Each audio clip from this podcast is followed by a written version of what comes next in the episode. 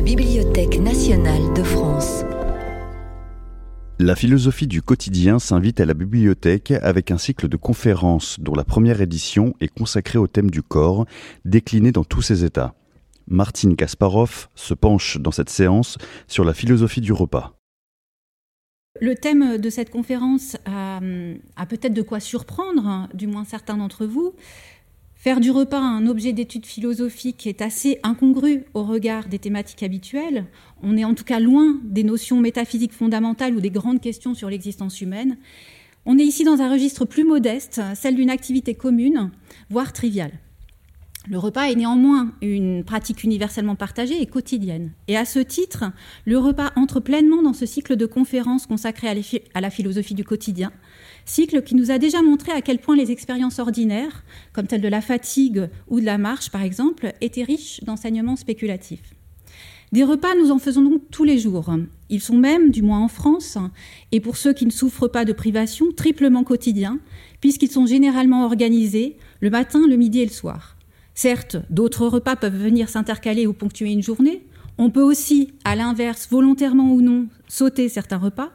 Malgré cela, le repas apparaît bien comme un phénomène répétitif ou plutôt cyclique. Cette cyclicité est le résultat d'un besoin fondamental, celui de se nourrir. L'acte de manger est un acte vital et tout arrêt prolongé dans cette répétition quotidienne signerait notre arrêt de mort.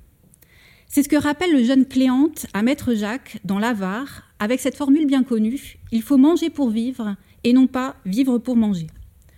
Manger pour vivre revient à dire que le repas s'inscrit dans une logique naturelle, un besoin biologique qui comporte en lui-même sa mesure, voire ses limites.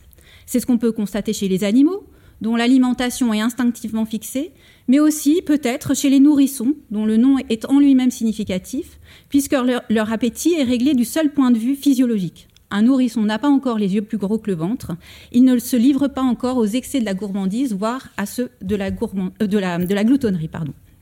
Cela étant dit, la vie, euh, ou plutôt la survie de l'homme, n'est pas la seule fin du repas. Si l'homme mange avant tout pour vivre, il n'en reste pas moins que pour lui et pour lui seulement, se mettre à table signifie bien autre chose que la simple satisfaction d'un besoin de nourriture. Et d'ailleurs, pour se mettre à table et pour faire un repas, il faut d'abord qu'il y ait une table. S'asseoir à une table, c'est changer de posture. L'assise de l'homme et la stabilité minérale de la table confèrent au repas une dimension proprement humaine qui le sépare radicalement de l'instinct naturel. Pour le dire autrement et de manière sans doute appuyée, avec la table, on passe de la nature à la culture. On peut dire que l'alimentation animale est au sens littéral immédiate, parce qu'elle se passe de médiation. Dès que le besoin se fait sentir, la bête se met en quête de ce qui pourra satisfaire son besoin. La table, en revanche, et ce qui la couvre, ce qu'on appelle les couverts, sont autant de signes qui indiquent une médiation propre au repas humain, qui l'inscrit dans un rapport particulier à l'espace et au temps. Ainsi, l'homme sait attendre, et il est capable de différer son repas, quand bien même la faim le taraude. Mais surtout, se mettre à table, c'est ouvrir une temporalité propre au repas. Donc le, temps d'un repas n'est pas le temps de travail, ni le temps d'une activité de loisir, par exemple. Certes, on peut manger sur le pouce, comme on dit, ou avaler un sandwich rapidement à son bureau, mais généralement, il y a discontinuité, rupture entre le temps du repas et celui des autres activités quotidiennes. Par ailleurs, en lieu et place de la cyclicité du repas, le repas crée un cercle qui nous conduit ici dans le domaine des relations humaines et parlantes. Il est généralement un moment d'échange et de rapport privilégié. C'est ce qui autorise Kant à dire que la forme de bien-être qui paraît, je cite Kant, s'accorder le mieux avec l'humanité est un bon repas en bonne compagnie. La compagnie dont il est question ici désigne littéralement et étymologiquement ceux avec qui on partage son pain. Le mot euh, compagnie ou copain ne renvoie pas d'abord au geste eucharistique chrétien, mais à une tradition médiévale qui date d'une époque où l'on ne mangeait pas sur des assiettes, mais sur d'épaisses tranches de pain que l'on partageait avec son voisin de table. Nous aurons l'occasion de nous poser la question de savoir si ces compagnons, de tablée sont toujours nécessairement de bonne compagnie ou s'ils ne sont pas, d'une manière ou d'une autre, d'hypocrites prédateurs. Le repas, on le verra, offre souvent en fait une mise en scène des rapports sociaux qui, sous l'apparence de la civilité et des bonnes manières, manifestent des relations de domination et de pouvoir qui peuvent être assez violentes. La table est également le lieu d'un autre spectacle. Elle a en effet son art, elle a aussi ses chefs, et l'on parle volontiers des arts de la table. Le repas offre, au sens du goût, les conditions privilégiées de son exaltation. Ce sens, le sens du goût, a été injustement négligé par toute la tradition philosophique qui lui a largement préféré le sens de la vue. Mais on verra que le goût, au sens gustatif du terme, n'est pas loin du goût au sens esthétique. En tout cas, la mise en scène esthétique du simple fait de manger fait du repas un rituel particulier où la réplétion animale apparaît sublimée. Le corps, se nourrissant de la matière, laisse alors paradoxalement libre cours à l'esprit, à l'esprit humain qui peut s'élever aux joies de la conversation, voire à celle de la réflexion. Du repas à la philosophie, il n'y a finalement qu'un pas ou qu'un coup de fourchette. On peut même aller plus loin et voir que dans la transcendance d'une nourriture sacrée, c'est le corps en lui-même qui est symboliquement modifié et hissé au niveau du divin. Il y a ainsi dans le repas et dans l'acte de manger quelque chose d'essentiel pour la plupart des religions. Mais il y a peut-être aussi enfin, dans ce qu'on peut appeler les nourritures, celles qui sont tirées du sol, de la terre, des végétaux, mais aussi des animaux, des enjeux d'ordre environnemental ou écologique plus contemporains. Donc j'espère que ce premier tour d'horizon vous aura convaincu de la richesse philosophique de ce sujet. Et dans ce parcours réflexif, j'aimerais d'abord partir des questions anthropologiques que pose le repas, puis ensuite aborder certains des enjeux euh, sociaux et politiques, pour me tourner par la suite vers des problématiques esthétiques et théologiques, et terminer enfin par des aspects euh, plus contemporains, éthiques et écologiques. On l'a déjà vu rapidement, le repas n'est pas chose animale. L'animal se repaît, l'homme fait un repas, ce n'est pas la même chose. Et pourtant, le mot repas, au sens premier, dérive de la pâture. Il réside dans le fait de prendre nourriture à même la terre. C'est d'ailleurs en ce sens qu'Hegel dit, dans la phénoménologie de l'esprit, que les animaux dévorent la nature, puisqu'ils ne restent pas en arrêt devant les choses sensibles, comme autant de choses qui seraient en soi, mais se servent sans autre manière et les dévorent. Qu'est-ce que ça signifie? Ça signifie que dans sa déambulation de fortune à la recherche de nourriture, l'animal ne se heurte pas à la nourriture comme à un objet. Il n'est pas retenu par elle, il ne la contemple pas comme une singularité. Il n'en fait pas un objet de contemplation comme on, peut ici le voir euh, avec euh, cette nature morte. L'animal se sert sans façon de ce qu'il trouve à même la terre et il le mange cru. L'homme, lui, s'arrête et choisit. Mais surtout, comme on dit, il a l'art et la manière de préparer ce qu'il a trouvé et d'en faire un bon repas. Il apprête ce qu'il a cueilli, ramassé ou chassé, et souvent même il cuit ses aliments. Cela n'a été possible que grâce à la découverte et à l'usage du feu. On ignore comment ça s'est fait, mais les hommes auraient commencé à maîtriser le feu il y a environ 400 000 ans. Ce que l'on peut assez facilement imaginer, ce sont les avantages euh, qu'ils en ont retirés. Une mastication plus aisée, une digestion facilitée et une plus longue conservation des aliments. Contrairement aux autres animaux, l'homme a donc progressivement appris à cuisiner ses aliments, c'est-à-dire à les transformer, les combiner, les modifier, et c'est pour cette raison qu'Homère peut qualifier les hommes de mangeurs de pain. Nous le savons tous, cuisiner les aliments, mitonner de bons petits plats, cela demande du temps. Et l'on doit souvent savoir patienter jusqu'à ce que le repas soit prêt.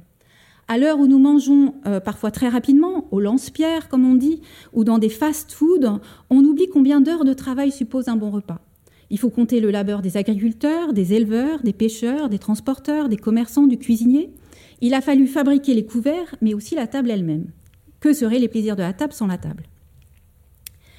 Et finalement, euh, peu importe la quantité de temps nécessaire pour préparer le repas, le propre de l'homme est qu'il ne se jette pas sur la nourriture. Il sait attendre et peut d'ailleurs saliver à l'idée de ce qu'il va déguster. Il sait réfréner son besoin pour alimenter son désir. Ce qui caractérise le besoin, c'est qu'il est indifférencié. Par exemple, concernant la faim, la sensation désagréable du ventre vide disparaît à partir du moment où on ingère un aliment, peu importe lequel. Lorsqu'il s'agit du besoin de manger, on ne fait pas la différence entre un plat de cassoulet, par exemple, ou une choucroute, l'essentiel étant de combler la faim. Le désir, quant à lui, peut se greffer sur un besoin réel. Mais il s'éveille vraiment quand il renvoie à une part de rêve, à une part d'image qui procure du plaisir. De ce fait, le, désir est toujours différencié. Il est propre à chaque individu.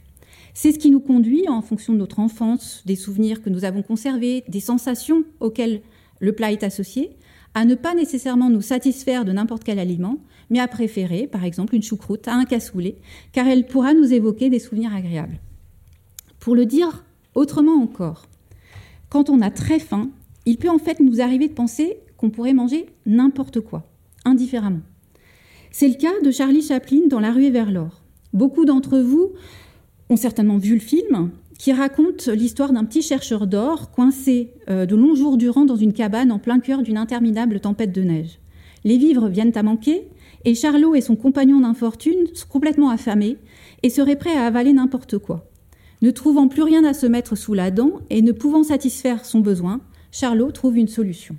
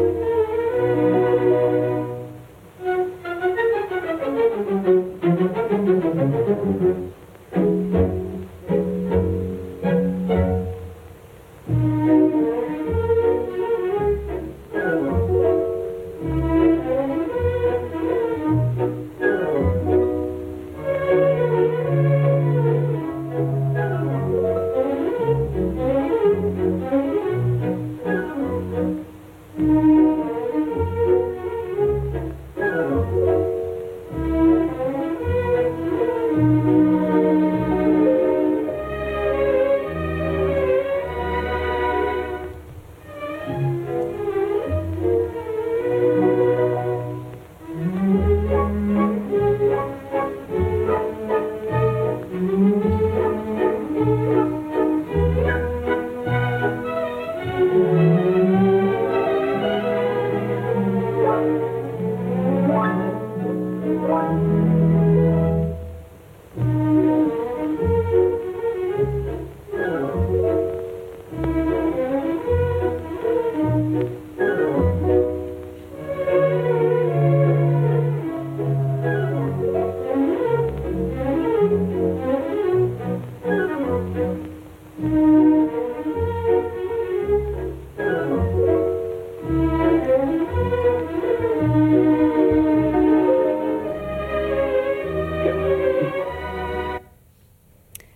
cet exemple nous montre toute l'inventivité de l'être humain quand il est question de nourriture et comment il est possible finalement de simuler un bon repas en faisant travailler son imagination.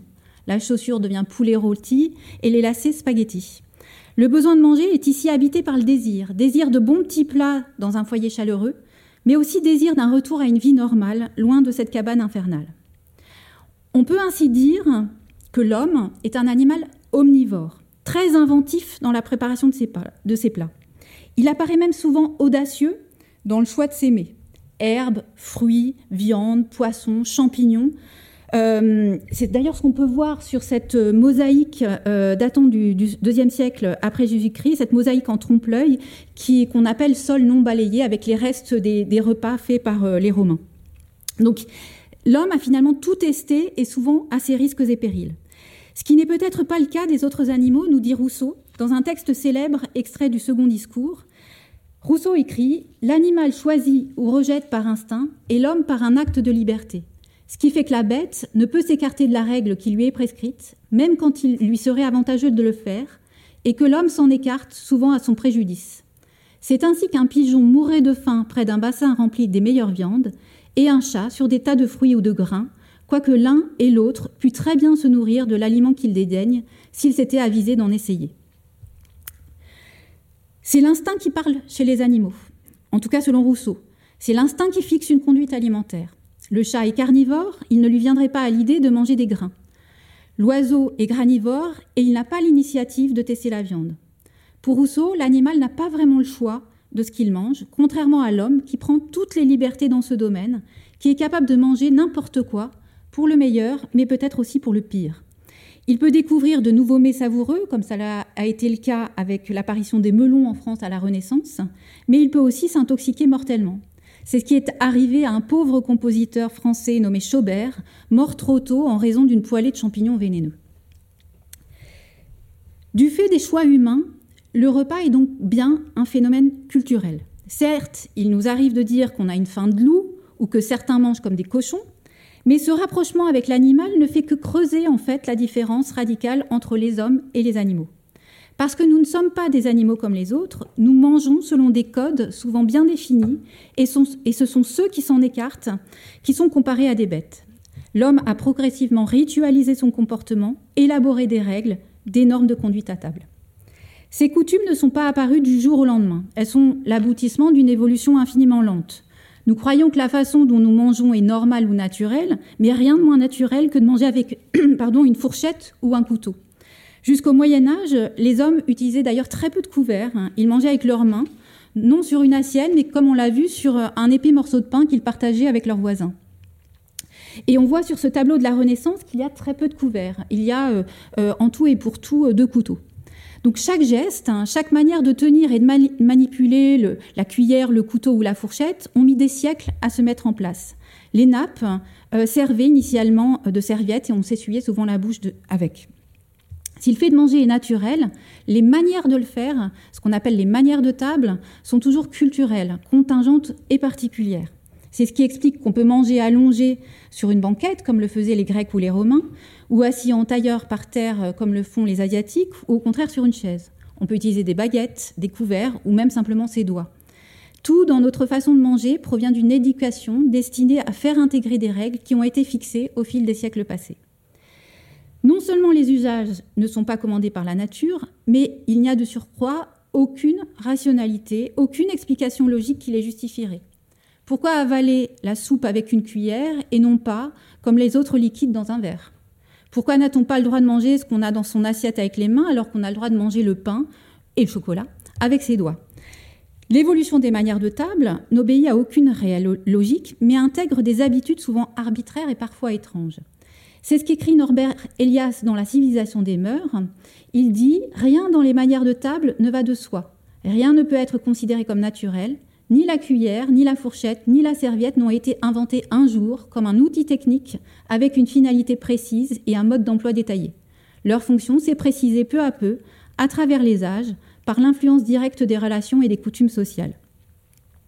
L'évolution des coutumes alimentaires semble obéir à un processus historique lent, mais constant, que Norbert Elias appelle le processus de civilisation.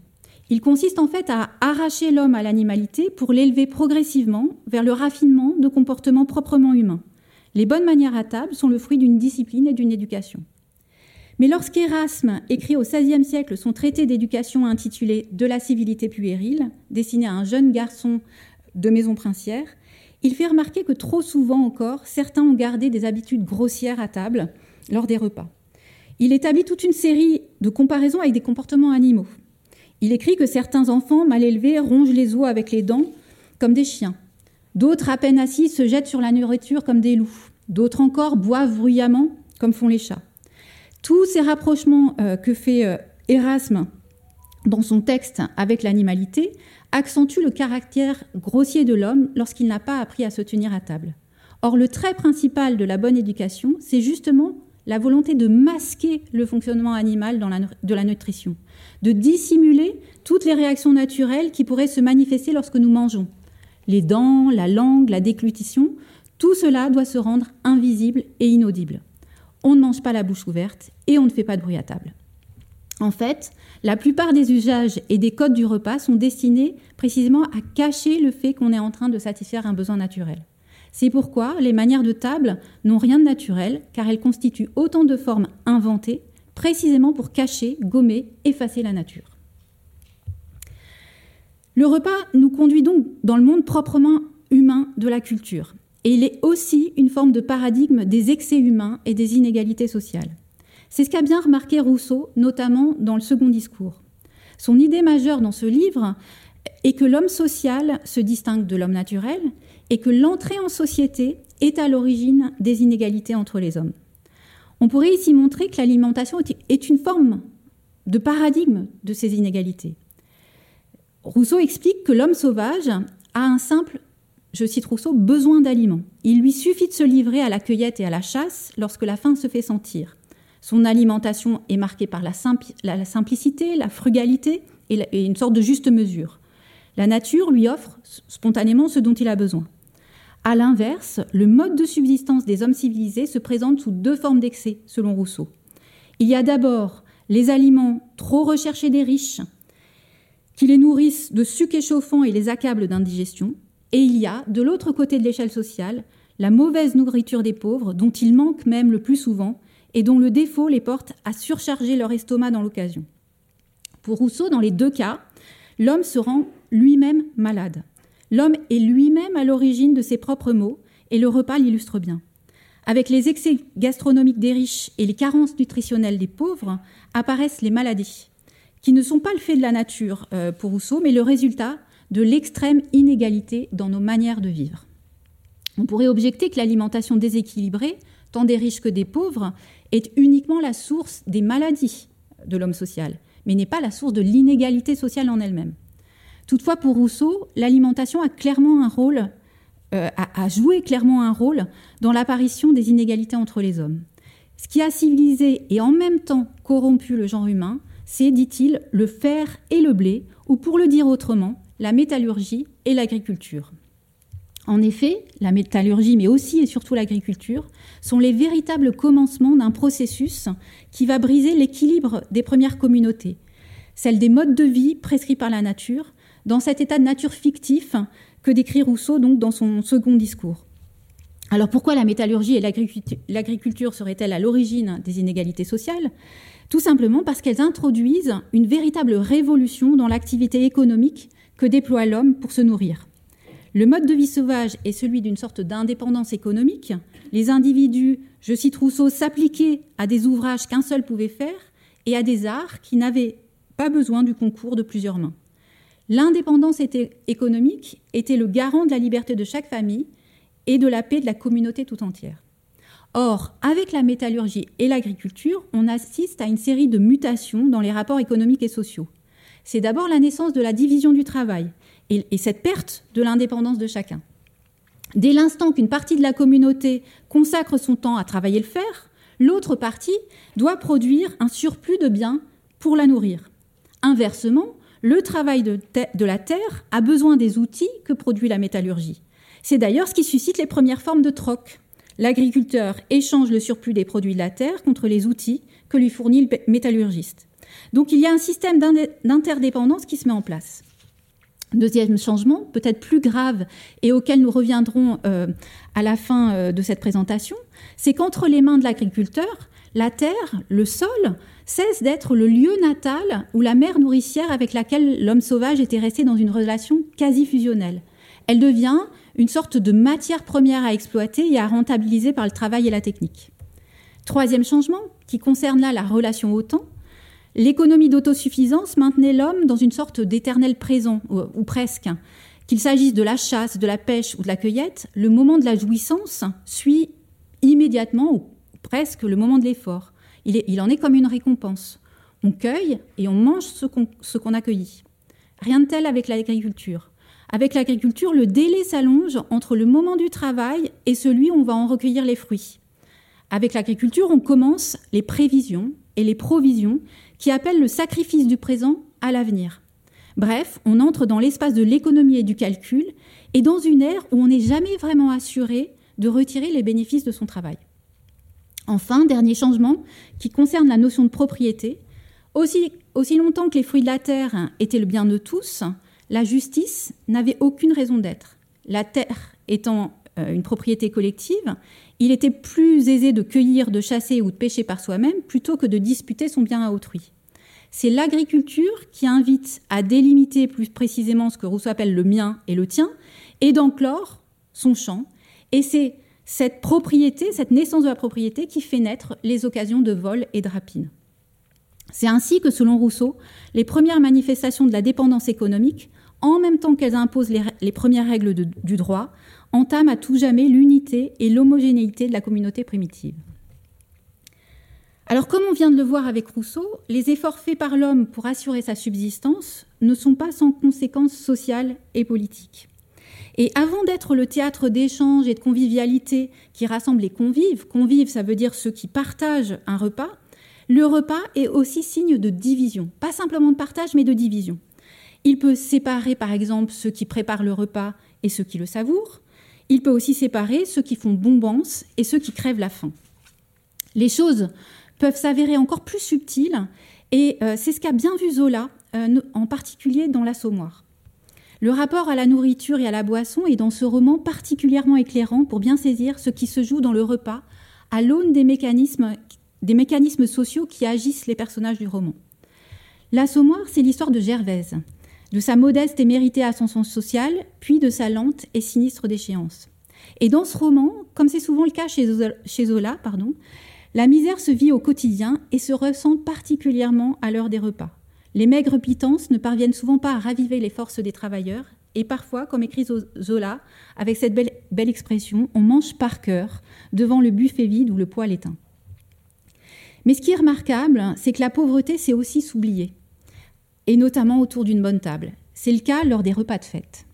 Alors là, les fourneaux d'une cuisine gargantuesque surchauffent la maisonnée d'une chaleur d'asphyxie, je cite euh, Zola parce que les expressions sont magnifiques.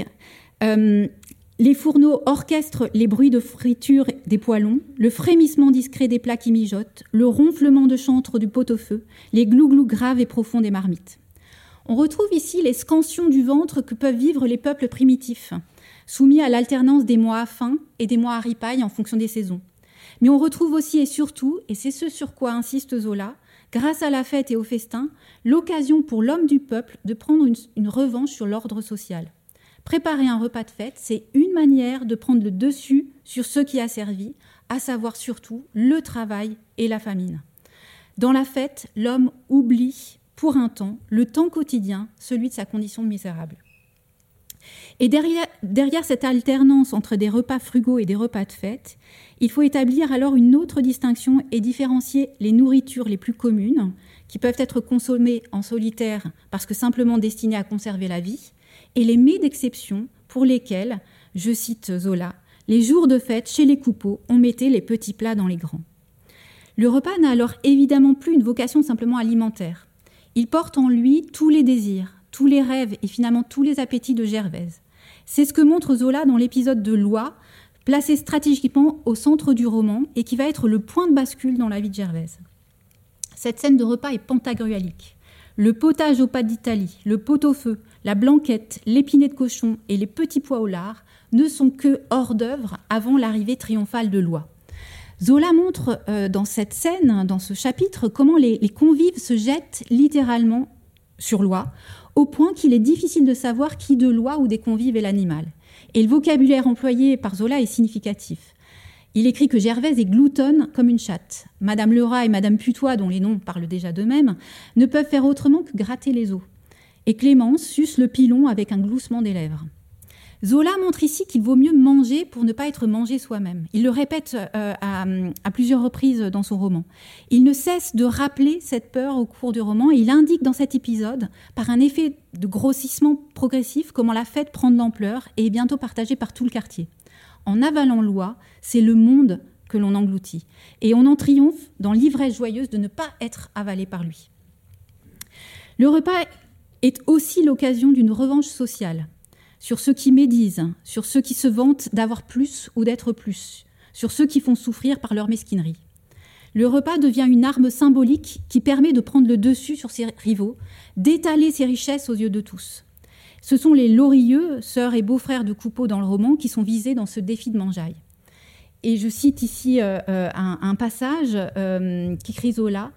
Gervaise donc les avait placés de manière à ce qu'ils puissent voir le développement superbe du couvert et elle leur réservait la belle vaisselle, sachant bien que les assiettes de porcelaine leur porteraient un coup.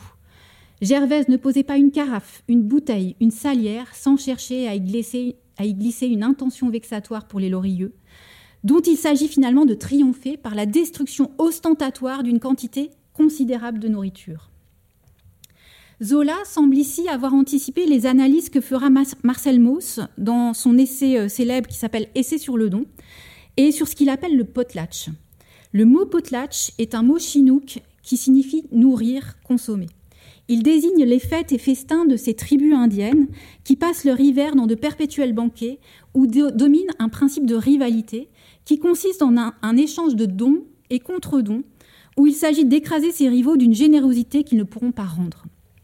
Le potlatch permet donc à celui qui donne, qui dépense, qui détruit, une partie de ses richesses, de s'assurer en retour un pouvoir symbolique sur ses obligés.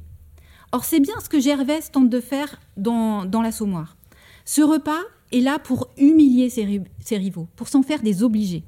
En organisant ce festin, Gervaise cherche avant tout à asseoir une forme de puissance, de supériorité, et le meilleur moyen de dominer son rival et paradoxalement, non pas de le refuser à sa table, mais de l'y convier.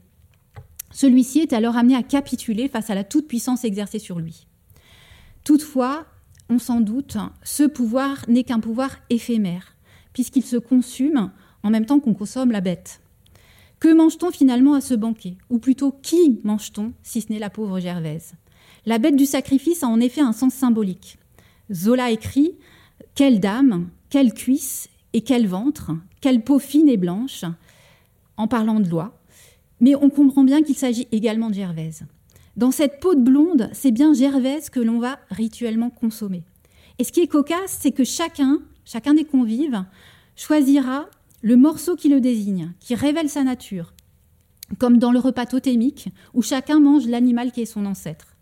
Virginie aura la peau qui rappelle la fessée donnée par Gervaise au lavoir, Coupeau, le pilon symbolique de sa jambe cassée, Clémence, le croupion de son intempérance sexuelle, Madame Lerat, Madame Bosch et Madame Putois grignotent la carcasse, les miettes de la prospérité de Gervaise, qui, dans une véritable folie gloutonne, se dévore elle-même, mangeant le morceau le plus charnu, le blanc, tandis que les laurieux, et je cite Zola, auraient englouti le plat, la table et la boutique afin de ruiner la bamban d'un coup. Ainsi donc, si le festin est un moyen d'assurer une domination sur son hôte, il est en même temps sournoisement et insidieusement l'occasion d'engloutir ses propres richesses et de s'affaiblir soi-même. Cet affaiblissement lors des repas, c'est ce qu'avait bien saisi pour sa part Élisabeth Ier, reine d'Angleterre.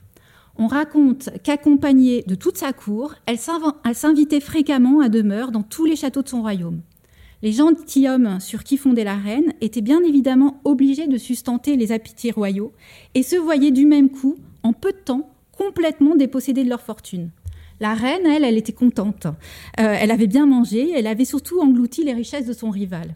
Elle pouvait regagner ses pénates en paix, repus de plats exquis et de puissance retrouvée. Alors je ne sais pas si ce récit est historique ou légendaire, mais il nous montre bien encore une fois, en quel sens le repas peut être affaire de rivalité et de pouvoir? Il faut donc toujours savoir qui l'on invite à sa table, et certains repas officiels rappellent assez que convier quelqu'un à sa table est un acte d'hospitalité qui n'est pas sans conséquence. Le terme hôte manifeste cette ambiguïté. C'est un mot qui vient du latin hostis, qui désigne l'hôte dans les deux sens du terme, celui qui invite et celui qui t'a invité, mais hostis, c'est aussi l'ennemi. Le terme a d'ailleurs donné hostile. Inviter quelqu'un à sa table est donc un signe politique fort. Certes, un signe d'hospitalité, mais c'est aussi toujours un risque, une sorte de pari dangereux pour les deux parties d'ailleurs, hein, celui qui est invité et celui qui invite. Et Kant montre bien que c'est à partir du moment où l'hôte a commencé à manger que l'on peut, en quelque sorte, se sentir rassuré. Il écrit dans son anthropologie Dans la confiance qui règne entre les convives d'une même table, il y a quelque chose d'analogue à d'antiques usages, à ceux des Arabes par exemple. Chez eux, un étranger, dès qu'il a pu obtenir sous leur tente quelque chose à consommer, un verre d'eau, peut se sentir en sûreté. Quand les députés de Moscou, venant à sa rencontre, tendent à l'impératrice de Russie le pain et le sel, et qu'elle en a fait usage, le droit d'hospitalité la tient assurée contre toutes les embûches. Manger à la même table est considéré comme la formalité d'un tel contrat de sécurité.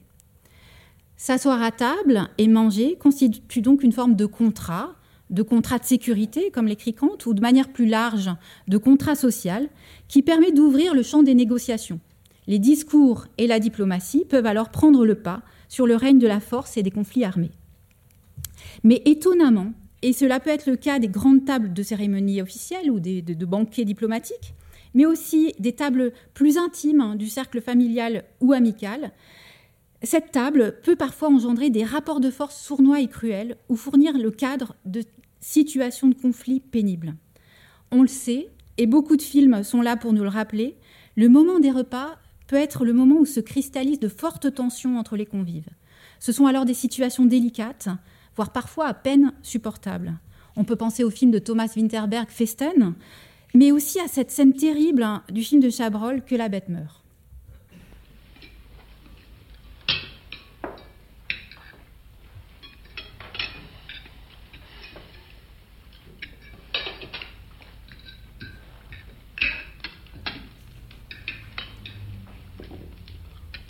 Ce ragoût est tout simplement dégueulasse. La sauce, c'est de la flotte. Pourquoi tu l'as pas fait réduire? Je vais bouillir 4 heures. Ah bah 5 heures, 6 heures, je m'en fous. J'ai déjà dit 20 fois, quand la viande est cuite, tu la tiens au chaud. Et la sauce, tu la fais réduire à part, dans une casserole. À part, dans une casserole. Je l'ai dit ou je l'ai pas dit? Oui. Vous êtes une fine gueule, vous Ah oui, à mes heures, oui, bien sûr. Eh ben, vous me comprenez, alors? Mais c'est vrai, on m'accuse toujours de râler, mais on fait tout pour ça. Et j'aime pas qu'on gâche la marchandise, moi. Vous savez pour combien j'en ai de viande ici par mois, rien que de boucher? 100 000 balles. Et la cuisine, hein, c'est le salaire qui ne demande pas. On peut se gourer sur la peinture, sur la musique, mais sur la bouffe, pas d'histoire, c'est bon ou c'est mauvais. Seulement ma petite femme, elle, elle préfère s'enfermer dans sa chambre pour écrire ses petits machins. Moi, le matin, clic. Faire profiter monsieur. C'est lui, ça. Ô lune de l'espoir, vallée de larmes, mon cœur sous la noire camisole. Oui. Oui, je t'en prie. Camisole. Arrête. L'âme des dieux, élixir de la jeunesse du monde, ô grande œuvre du printemps de toutes choses, ça c'est pas mal.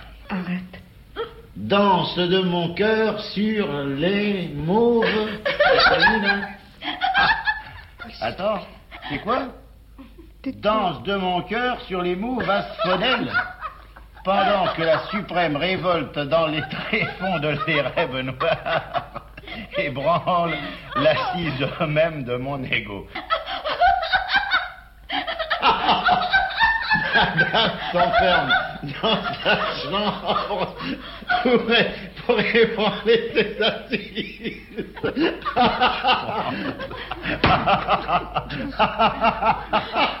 Qu'est-ce que vous en pensez, bouquet du métier? Eh bien, dame, je trouve que ça excuse complètement le fait que vous délaissiez vos fourneaux. C'est très gentil, mais Paul ne fait ça que pour me taquiner. Oh, mais je t'aime bien, ma bichette. Hein? Alors, ce qui me paraît euh, intéressant dans cet extrait, c'est que la violence qui s'exerce ici, violence psychologique, évidemment non physique, se déroule dans le cadre des règles de la bienséance et des bonnes manières. Les convives s'y tiennent, ils n'y dérogent pas. La manière dont le personnage joué par Jean-Yann malmène son épouse ne suscite aucune réaction susceptible de mettre fin à cette séance d'humiliation publique. C'est la même chose dans le film Festen. Les convives restent à table, certes interloqués ou choqués, mais personne ne bouge, rien ne met fin au repas. Les codes de bonne manière semblent contenir de manière très forte les convives. C'est comme si derrière l'étoffe codifiée des convenances qui sont portées à leur comble autour d'une table de cérémonie, il n'y avait pas de place pour les réactions immédiates ou spontanées, pour des comportements excessifs ou intempestifs. Les rapports maniérés qui s'instaurent autour d'un repas tissent une sorte de toile dans laquelle sont piégés les convives, mais aussi une sorte de voile, celui des apparences sociales. Cela dit, codes et règles de bienséance lors des repas ne sont pas uniquement là pour voiler, masquer ou cacher. Cela peut même être parfois l'inverse. Ils peuvent aussi être l'occasion d'une sorte d'épiphanie, de révélation, où surgissent des vérités particulières et une palette de plaisirs liés au goût de la bonne chair conjuguée à celui du beau. Goût culinaire et goût esthétique vont alors d'un même pas lorsque le repas est l'occasion de s'adonner aux arts de la table. Le repas, lorsqu'il est repas de fête, surtout, est souvent un festin pour les papilles, mais peut aussi être, du même coup, un spectacle fascinant offert au regard des convives. C'est ce que ne peut manquer de révéler euh, le festin préparé par Babette, tel que le décrit Karen Blixen dans sa nouvelle, qui sera reprise par Gabriel Axel dans son film. Pour ceux qui n'auraient pas lu le livre ou vu le film, Le festin de Babette raconte l'histoire de Babette, cuisinière française qui a fui la commune en 1871 et est venue se réfugier dans un petit village danois ou norvégien suivant les versions. Elle entre au service de deux sœurs, marquées par l'éducation stricte et austère de leur père pasteur. Et un jour, Babette gagne une somme conséquente au loto et décide de préparer un repas de fête pour les villageois. Repas qui sera l'occasion de grands bouleversements. Le premier choc vient du fait que ce festival de plats, de saveurs, de couleurs, de bouquets et d'arômes contraste avec le repas frugal et quotidien des villageois. Ce choc génère une interrogation. Les, invités sont animés par la crainte de commettre un péché en faisant honneur à ce repas. C'est un peu comme s'ils croquaient le fruit défendu, comme s'ils succombaient au charme des plaisirs sensibles. Mais rapidement, autour de la table, s'opère un véritable miracle digne de celui des noces de Cana. Ce n'est certes pas l'eau euh, qui est transformée en vin lors de ce repas, mais la gravité en légèreté, l'hostilité en amitié reconquise, les mines sombres en sourires rayonnants, et la pesanteur en grâce infinie. C'est comme si, écrit Karen Blixen, une quantité d'auréoles se fussent réunies pour ne plus former qu'une glorieuse lumière. De vieilles gens taciturnes reçurent le don des langues, des oreilles sourdes depuis des années s'ouvrirent pour les écouter. Le temps lui-même se confondit dans l'éternité. On touche ici à l'éternité divine, à ce temps immobile qui ne passe pas, qui ne charrie pas avec lui son cortège de conflits et de mesquineries, qui ne transforme pas les nobles sentiments de la jeunesse en ressentiments aigris et vils des vieilles gens. Ce repas invite à dépasser les limites de l'humaine condition. Il opère une sorte de transsubstantiation. Les bornes de la chair sont ici transcendées par une noblesse d'âme. Grâce au repas, ce sont les esprits qui communiquent enfin et s'élèvent. Le tour de force opéré par Babette est que ce n'est pas spirituellement, par un renoncement au corps et à ses limites, que l'infini est atteint. Le corps, la chair, est ce par quoi il y a du sublime, ce en quoi il se révèle. La chair et les os, ceux des cailles sarcophage en l'occurrence, conduisent à l'absolu. Pour le dire autrement, par l'intermédiaire de ce repas, le sensible, sans se renier lui-même en tant que tel, conduit à l'absolu, le fini à l'infini, le particulier à l'universel. Or, tel est bien le propre de l'art, dont l'œuvre sensible ne s'efface pas au profit de l'esprit ou du spirituel. Le repas ici, dans le festin de Babette, devient œuvre d'art ou chef-d'œuvre. Et on rejoint ici toute l'ambiguïté de la notion de goût. Dans le mot même de goût, il y a une tension entre le sensible et le suprasensible, entre le singulier et l'universel. Et cette tension se repère dans les trois niveaux auxquels fait référence le goût. Dans son premier sens, le goût, c'est le sens grâce auquel on perçoit la saveur des aliments. Cela passe par notre bouche, notre palais. Le goût est donc, en son sens premier, proprement subjectif. Il concerne le sujet qui mange, qui goûte les aliments et qui est donc affecté de manière spécifique. Le goût relève d'une expérience personnelle et c'est d'ailleurs euh, ce qui explique l'expression à chacun ses goûts. Et quand le rappelle bien avec cet exemple célèbre, si quelqu'un dit le vin des Canaries est agréable, il admettra volontiers qu'un autre corrige l'expression et lui rappelle qu'il doit dire cela m'est agréable. Dans la mesure où le plaisir gustatif relève de la capacité de mon palais à être affecté, il ne peut être partagé. L'agréable, s'agissant du goût et de la nourriture, est donc une sensation individuelle et personnelle. Mais on parle aussi de bon goût ou de mauvais goût. Et en ce deuxième sens, deuxième sens, il y a quelque chose qui peut être partagé ou généralisé en tout cas qui peut être étendu au-delà de ma seule personne. Mais le goût désigne alors ici autre chose. Il renvoie aux règles d'usage, aux manières culturelles de table. Ainsi, pour prendre aussi les exemples de Kant, la règle de goût est de commencer chez les Allemands par le potage, chez les Anglais par de la nourriture solide. Une habitude progressivement étendue par l'imitation en fait une règle pour l'ordonnance d'une table. Il y a donc là une généralisation, mais celle-ci n'est encore qu'empirique elle est liée à des règles d'usage contingents qui auraient pu être autrement. Enfin, troisième acception de la notion de goût, le goût, au sens esthétique euh, du terme cette fois, témoigne d'une généralisation plus grande, voire d'une universalisation possible. Il s'agit alors de quitter le goût empirique pour un goût spéculatif a priori. Par une lente transformation, le goût en vient donc à désigner une faculté de jugement esthétique dont la portée est universelle. Mais du même coup, il ne renvoie plus à ce à quoi il renvoyait initialement, à sa dimension simplement organique gustative. Le goût invite à dépasser les frontières de la simple individualité. Il intègre toujours l'altérité et il est en ce sens peut-être jamais purement personnel. Le goût se forme, le goût s'éduque euh, en savourant d'aimer, mais également et surtout au contact des autres dans l'échange verbal et le dialogue.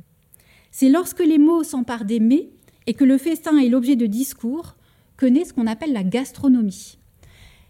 C'est Bria Savarin qui en est un des plus célèbres représentants. C'est lui qui, au XIXe siècle, a popularisé le, terme de gastronomie, qui signifie en fait l'art de mettre en valeur la bonne chair par une connaissance raisonnée. D'une certaine façon, le repas moderne ne disjoint pas saveurs et savoirs, mais et mots.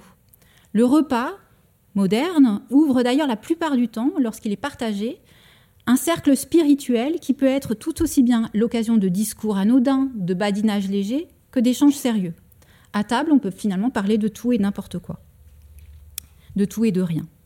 Et à bien y regarder, la table opère une dis disjonction fondamentale entre ce qui se passe au-dessus et ce qui se passe en dessous. De pierre ou de bois, la table est en quelque sorte la stabilité en dessous de laquelle les besoins se calfeutrent, à l'abri des regards. Sous la table se tapissent les puissances animales de l'homme. Sous la table, les frôlements parfois, les mains qui se cherchent, le désir sexuel qui se dit et la digestion crue qui s'accomplit. Mais au-dessus rayonne le cercle des visages, le jeu des regards, les jeux d'esprit, ou de séduction. Nous sommes de connivence autour de la table parce que nous nous savons animaux et que nous optons pour une sorte de mise en lumière, une mise en scène de nos propres instincts dans ce jeu léger de la convivialité. Sans doute peut-il même ne pas y avoir de table. Mais même en son absence, lors d'un déjeuner sur l'herbe par exemple, les codes propres au repas continuent, d'exister. Une nappe est posée et l'ordre proprement rationalisé et humanisé de celle-ci continue d'exister. Donc aussi proche du sol soit-elle, la table nous invite paradoxalement à une forme d'élévation ou de transmutation. Transmutation de l'instinct sauvage en convivialité domestiquée, mais aussi mise en scène de celui-ci dans un rituel normé, dans une cérémonie codifiée. Dans cette perspective, manger n'est pas toujours se nourrir. C'est ce que nous apprennent certains rites sacrificiels. Émile Durkheim, euh, le sociologue euh, de la fin du XIXe siècle, a bien montré comment les banquets sacrificiels auraient précisément pour objet de faire communier dans une même chair le fidèle et son Dieu, afin de créer une forme de communion. Il s'agit ici, par le repas, de créer une sorte de parenté artificielle entre les fidèles et les dieux par l'ingestion d'une commune alimentation. On peut observer cela chez les Grecs de l'Antiquité lorsqu'ils sacrifiaient certains, animaux. Les hommes en consommaient les chairs, les dieux célestes les fumaient, et les dieux souterrains le sang qui se répandait à terre. Ce repas pris en commun permettait aux hommes de communier avec les dieux, mais aussi finalement d'élever leur corps à la hauteur du sacré et de l'arracher à l'ordre naturel du besoin. Une commune alimentation, écrit Durkheim, peut produire les mêmes effets qu'une commune origine. Les banquets sacrificiels auraient pour objet de faire communier, dans une même chair, le fidèle et son Dieu, afin de nouer entre eux un lien de parenté. Il existe donc des nourritures sacrées, dépourvues de vertus alimentaires, mais qui ont une fonction toute symbolique. C'est ce qui permet d'expliquer les codes et interdits alimentaires d'ordre religieux. Donc ce qui est ingéré n'est pas sans importance. Et dans cette perspective, on pourrait dire que la scène constitue le repas substantiel par excellence. Le corps de l'homme ingère la substance divine. Je suis le pain de la vie, dit le Christ, mais voici que le pain descend du ciel, et quiconque en mange ne meurt pas. Celui qui mange de ce repas vivra par moi. Le fidèle qui ingère le, corps du Christ devient autre que sa nature première. Dans la communion avec l'autre, dans l'accueil que le fidèle lui fait en son corps, il devient une partie du corps du Christ. Le repas est donc une sorte de seuil par où pénétrer dans un autre monde. Manger l'esprit du Père, c'est ingérer la transcendance et la faire nôtre, c'est élever l'humanité vers l'absolu. Ingérer le Père, c'est aussi, se nourrir de l'origine, ingérer le passé, ingérer le passé des hommes et le digérer pour en retirer la substantifique moelle. C'est engager le passage au futur en prenant appui sur le passé. Repu du passé, on se jette plus fort dans l'avenir. C'est pourquoi, peut-être, le crime absolu, c'est se repaître dans ou de l'avenir, c'est faire repas du temps futur.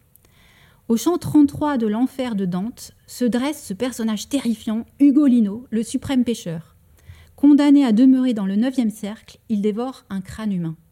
C'est là sa punition pour avoir, dans la tour de la faim, dévoré ses propres enfants. Le repas du Christ, le dernier repas, était un don de la chair du Père à ses enfants. Ugolino, lui, est une sorte d'antéchrist. Il dévore la chair de ses enfants et la mange pour vivre. Or, c'est là sacrifier l'avenir au passé. C'est inverser le cours de la nature et le cours du temps. Manger l'avenir aux dépens du présent est un crime sans rédemption possible. Le crime, c'est pourquoi d'ailleurs le crime et la punition d'Ugolino sont en fin de compte identiques. En sacrifiant sa filiation, il est condamné à manger à jamais l'avenir. C'est donc désormais une évidence, l'acte de manger n'est jamais trivial ni innocent. Il est une manière de consommer et de consumer ce dont nous faisons nos aliments. Cela nous invite à considérer que nos nourritures sont précieuses.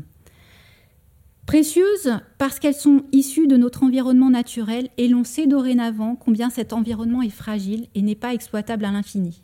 Les ressources naturelles ne sont pas inépuisables, on le sait. Nos nourritures sont également précieuses dans le sens où il y va de notre santé. Les aliments, c'est ce que nous ingérons quotidiennement. Les nourritures saines contribuent donc à faire de nos corps des corps sains. Dans ces conditions, qu'est-ce que bien manger? On s'en doute, ce n'est pas simplement veiller à ce, que dans nos assiettes, il y ait 5 fruits et, légumes par jour, euh, ni trop de graisse, ni trop de sucre. Bien manger dans son sens fort nous porte au-delà des questions d'ordre purement individuel, diététique ou nutritionnel. Dans cet acte quotidien de manger qui a l'air innocent, il y a en fait des enjeux considérables qui sont d'ordre éthique, politique, économique, écologique. Corinne Pelluchon, dans un ouvrage passionnant qui s'appelle Les nourritures, a cette phrase étonnante. Elle dit Manger est un dire. Alors, qu'est-ce que ça signifie? Bah, Ça signifie que manger est un acte qui dit la place que j'assigne aux autres éléments du monde. Elle montre que le repas est finalement une porte d'entrée dans l'éthique et la justice. Mes choix alimentaires disent comment je considère les végétaux et les animaux, par exemple, quels soucis je leur porte. Donc manger, c'est pas simplement une question de besoin ou de désir individuel. Cet acte engage aussi des questions de mon être avec les autres. Il faut entendre les autres ici au sens large, hein, autres hommes dans le cadre social, certes, mais aussi autres éléments de la nature, les animaux et les végétaux. Quand je mange, je dis la, la place que je leur accorde.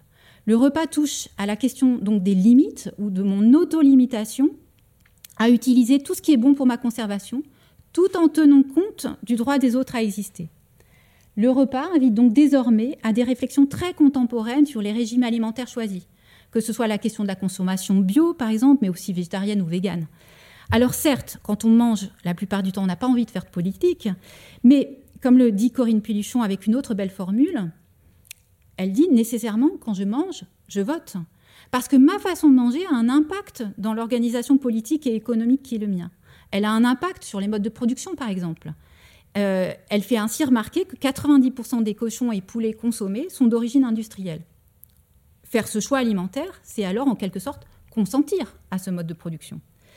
Alors, il ne faut pas se méprendre. Hein. Le travail du philosophe n'est pas de donner des conseils alimentaires et ce n'est pas non plus de fixer des normes en matière d'alimentation. Hein. Ce n'est pas notre travail. Notre travail ou le travail du philosophe invite en revanche à réfléchir à ce que manger veut dire.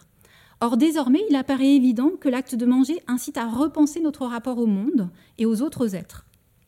Et peut-être aussi et surtout à la distinction que nous avions posée initialement comme une évidence, à savoir la distinction entre la nature d'un côté et la culture propre à l'homme de l'autre.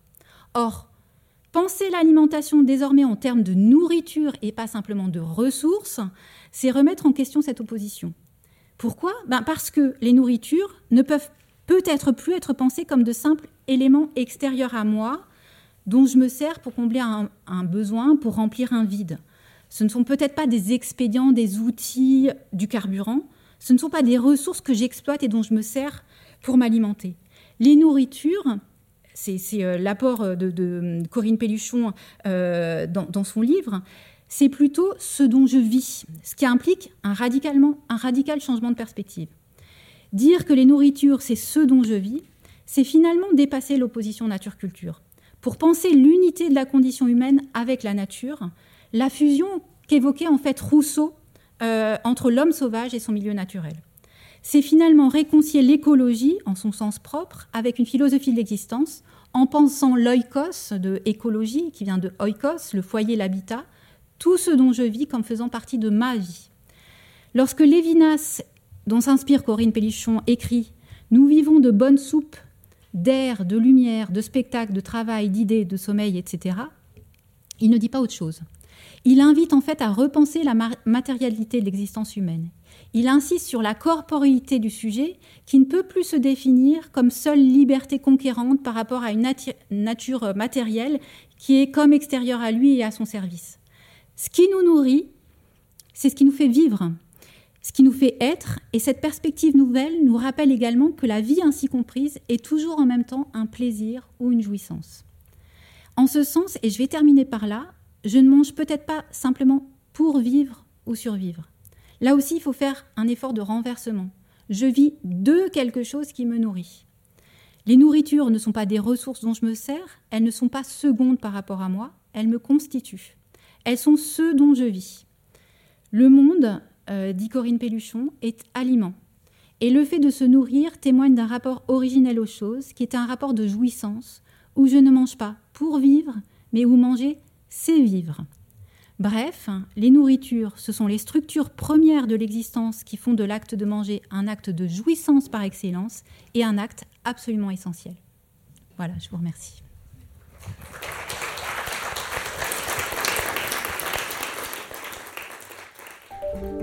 Vous venez d'écouter un podcast de la Bibliothèque nationale de France. Retrouvez les conférences, rencontres et créations de la BNF sur toutes les plateformes de podcast ainsi que sur le site bnf.fr.